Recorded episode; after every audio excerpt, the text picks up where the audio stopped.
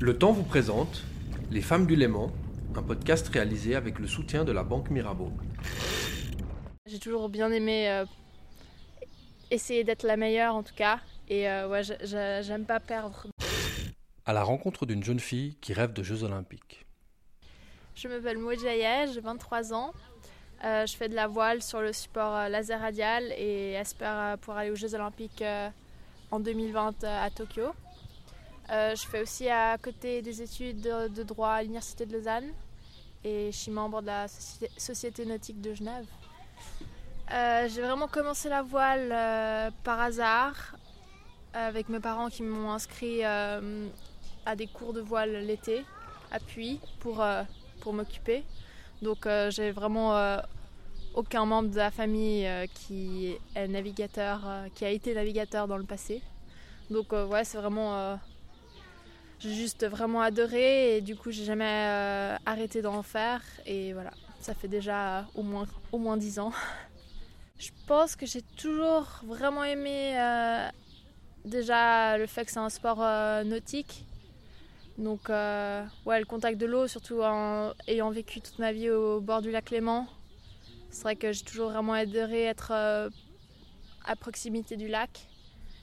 Et donc, voilà, faire un sport où on peut toujours aller, on est toujours euh, proche de l'eau, je pense que c'est ça qui m'a vraiment plu. Et après, je pense c'est juste tombé vraiment sur un, un, bon moment de commencer parce que j'étais déjà à cet âge-là, j'étais déjà. euh, avec des personnes qui, avec qui je navigue toujours aujourd'hui et je pense que peu l'effet de groupe qui m'a fait toujours euh, pousser à continuer. J'ai particulièrement aimé la compétition, je pense.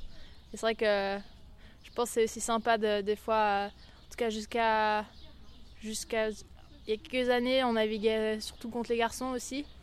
Et je pense que ouais, j'ai toujours bien aimé euh, essayer d'être la meilleure en tout cas. Et euh, ouais, j'aime pas perdre, donc euh, je dirais que la compétition c'était parfait pour moi.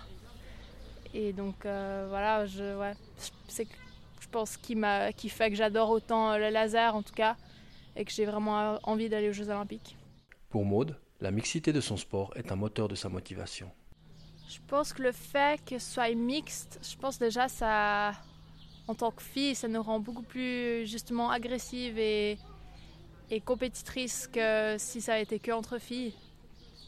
Et je pense que Ouais, quand, surtout quand on est petit, on adore, euh, enfin les filles, les garçons, ils adorent se charrier les uns les autres. Du coup, euh, je pense que il y a toujours eu cette euh, compétition, tout cas pour moi, de, de battre euh, mes amis garçons.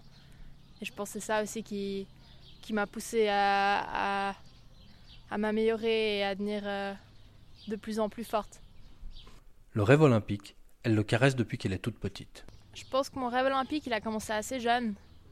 Parce que je pense que j'ai toujours en fait eu, euh, j'ai toujours eu l'habitude de regarder les Jeux Olympiques depuis que je suis toute petite. Parce que mon grand-père, il adorait, euh, il adore regarder le sport à la télé. Et du coup, j'ai toujours euh, regardé avec lui toutes les cérémonies d'ouverture, fermeture, etc.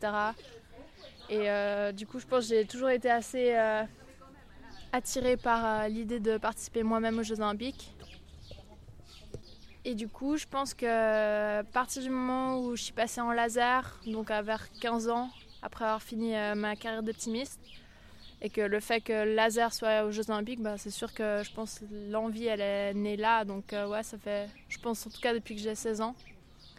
Et là, l'idée que j'allais vraiment, j'avais vraiment une chance d'aller aux Jeux, je pense qu'elle est, elle a commencé vers 2015, une année avant les Jeux de Rio, où je me suis rendu compte que déjà pour Rio, il y avait peut-être une euh, chance que j'arrive déjà à me qualifier là. Donc après, j'ai pas réussi, mais ouais, à partir de 2015, je pense que j'ai vraiment eu euh, l'envie et la... je me suis donné pour euh, réussir euh, cet objectif. Un des défis de Maude, c'est de poursuivre sa carrière sportive en parallèle à ses études. Euh, Je pense que c'est tout à fait gérable de faire les deux. Après, c'est vrai que moi, le plus gros problème que j'ai eu ces dernières années, c'est surtout de la compatibilité entre les, les sessions d'examen et les régates. Donc c'est vrai que évidemment chaque fois qu'il y a des examens, ça tombait chaque fois au pire moment par rapport à mes, mes- les- par rapport aux événements les plus importants de l'année. Donc euh, ça, je pense que c'était le plus dur. Parce évidemment, il faut pouvoir assez naviguer en vue des championnats du monde ou autre et en même temps avoir assez de temps pour étudier. Donc ça, c'était plus dur. Mais non, c'est sûr que je trouve que c'est très gérable et je pense que des fois, il y a les athlètes ont tendance à pas vouloir essayer en se disant d'emblée que ce sera pas possible, alors que je pense que si tout le monde se donne un peu de peine, euh, c'est faisable en tout cas.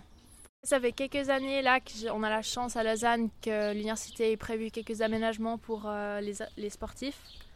Donc euh, c'est vrai que pour l'instant j'ai fait la plupart du temps j'ai scindé mon année académique en, sur deux années pour pouvoir avoir un peu plus de temps pour la voile. Donc euh, ça c'est déjà un énorme avantage, mais après c'est sûr que eux-mêmes ils peuvent pas être trop flexibles pour pas être euh, euh, pour que ça reste quand même juste envers les autres élèves qui qui sont pas en sport élite, en sport études. Donc par exemple justement les pour les sessions d'examen, c'est vrai qu'il y a plusieurs fois où je pense que ça aurait été bien si je pouvais les faire en dehors des sessions officielles, mais ça c'était pas possible par exemple. Donc voilà. Et ensuite, euh, je pense que avec nous, on a de la chance parce que c'est vrai que Swiss ils ont été encore assez, assez cool euh, par rapport à ça et nous laisser étudier si on voulait. Et je pense que d'un côté, c'est vrai que c'est un peu normal étant donné que la voile, c'est pas un sport où on gagne des millions comme en tennis. Donc je pense que on peut pas attendre de nos athlètes qu'ils fassent rien d'autre à côté. Maud nous parle de son bateau et des énormes exigences imposées par son sport. Je fais du laser, donc c'est un bateau, il fait 4,20 m de long, pèse environ 55 kg et, notre voile elle fait 5,7 mètres carrés. Euh, je pense que c'est un bateau vraiment difficile physiquement parce que on doit être au rappel. Et euh, là, pour l'instant, euh, le poids idéal pour les filles se trouve entre 68 et 70 kg, ce qui est pas facile à atteindre euh, quand on fait 1m72 comme moi. Donc euh, voilà, c'est pour ça aussi que je dois passer autant de temps au fitness parce que je dois tout le temps essayer de prendre du poids. Ça demande vraiment beaucoup de temps, contrairement à ce que les gens y pensent généralement. Parce que c'est vrai qu'en tout cas, laser radial, c'est quand même un, un, bateau assez qui demande pas mal physiquement. Donc c'est vrai que déjà la semaine, moi j'ai énormément d'entraînement physique. Où j'ai en tout cas 6 séances par semaine, juste ça.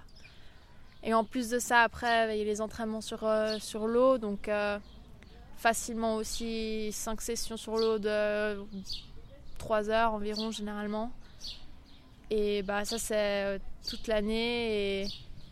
Et, voilà, au final, je navigue, je pense, en tout cas 220 jours par année. Et avec les, les voyages, déplacements, etc., ça revient à être en dehors de la Suisse environ 260 à 270. Donc euh, non, ça, demande beaucoup et je pense que ouais, c'est vraiment euh, un sport euh, assez complet quand on y pense. Et en plus de ça, il faut, il faut être, je pense, vraiment au point mentalement parce qu'évidemment, quand on a une régate qui dure 5-6 jours et que après le premier jour, on est premier au général, bah, il faut avoir les nerfs pour tenir toute la semaine.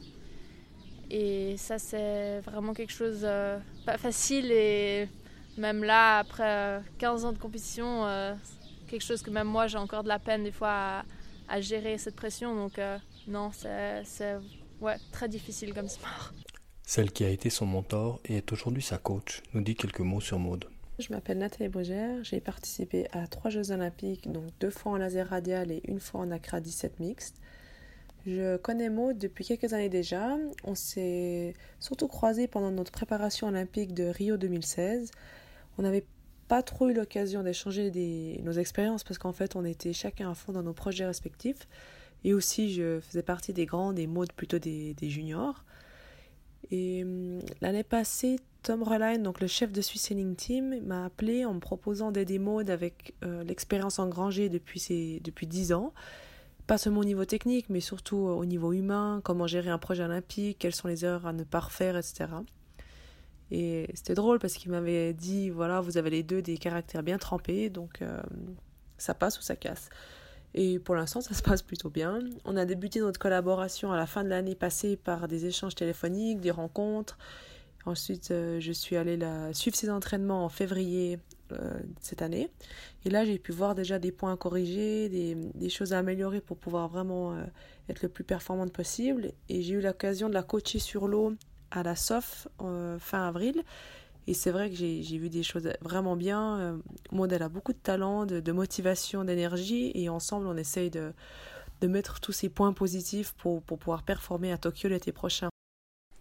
Et si Maud n'a pas encore connu l'ivresse du large et des nuits en mer, ou le plaisir de prendre le départ du bol d'or Mirabeau, elle espère y venir un jour, quand son rêve olympique sera réalisé. Je me vois pas trop faire euh, traverser de l'Atlantique où je dois dormir sur le bateau. Mais voilà, à voir euh, avec le temps si, si ça m'intéresse un jour ou pas. Et c'est sûr qu'en tout cas, j'ai énormément de respect pour euh, toutes les femmes qui font ça. J'ai jamais eu l'occasion pour l'instant de faire le bol d'or parce que, évidemment, aussi, la période de juin, c'est chaque fois quand il y a des examens euh, universitaires ou même dans le passé gymnasial. Donc, jamais eu l'occasion de faire. Mais c'est vrai que j'adore regarder par la fenêtre quand je vois tous les bateaux qui commencent à passer le petit lac. Donc euh, non, c'est vraiment une course que je rêve de faire et je vais définitivement la faire euh, un jour. J'attends juste, je pense que j'ai un, peu plus de temps quand justement j'aurai un peu arrêté la voile olympique ou tout cas pas quand je ne serai pas autant euh, occupée par ça. Je pense que si je pouvais le faire en D35 ou en M2, ce serait pas mal. Mais bon, je pense que pour une première, ce serait déjà bien si j'avais l'occasion de le faire euh, sur n'importe quel bateau. Donc, euh, même en surprise, je pense que c'est une super, superbe euh, expérience. Et voilà, je me réjouis de pouvoir le faire.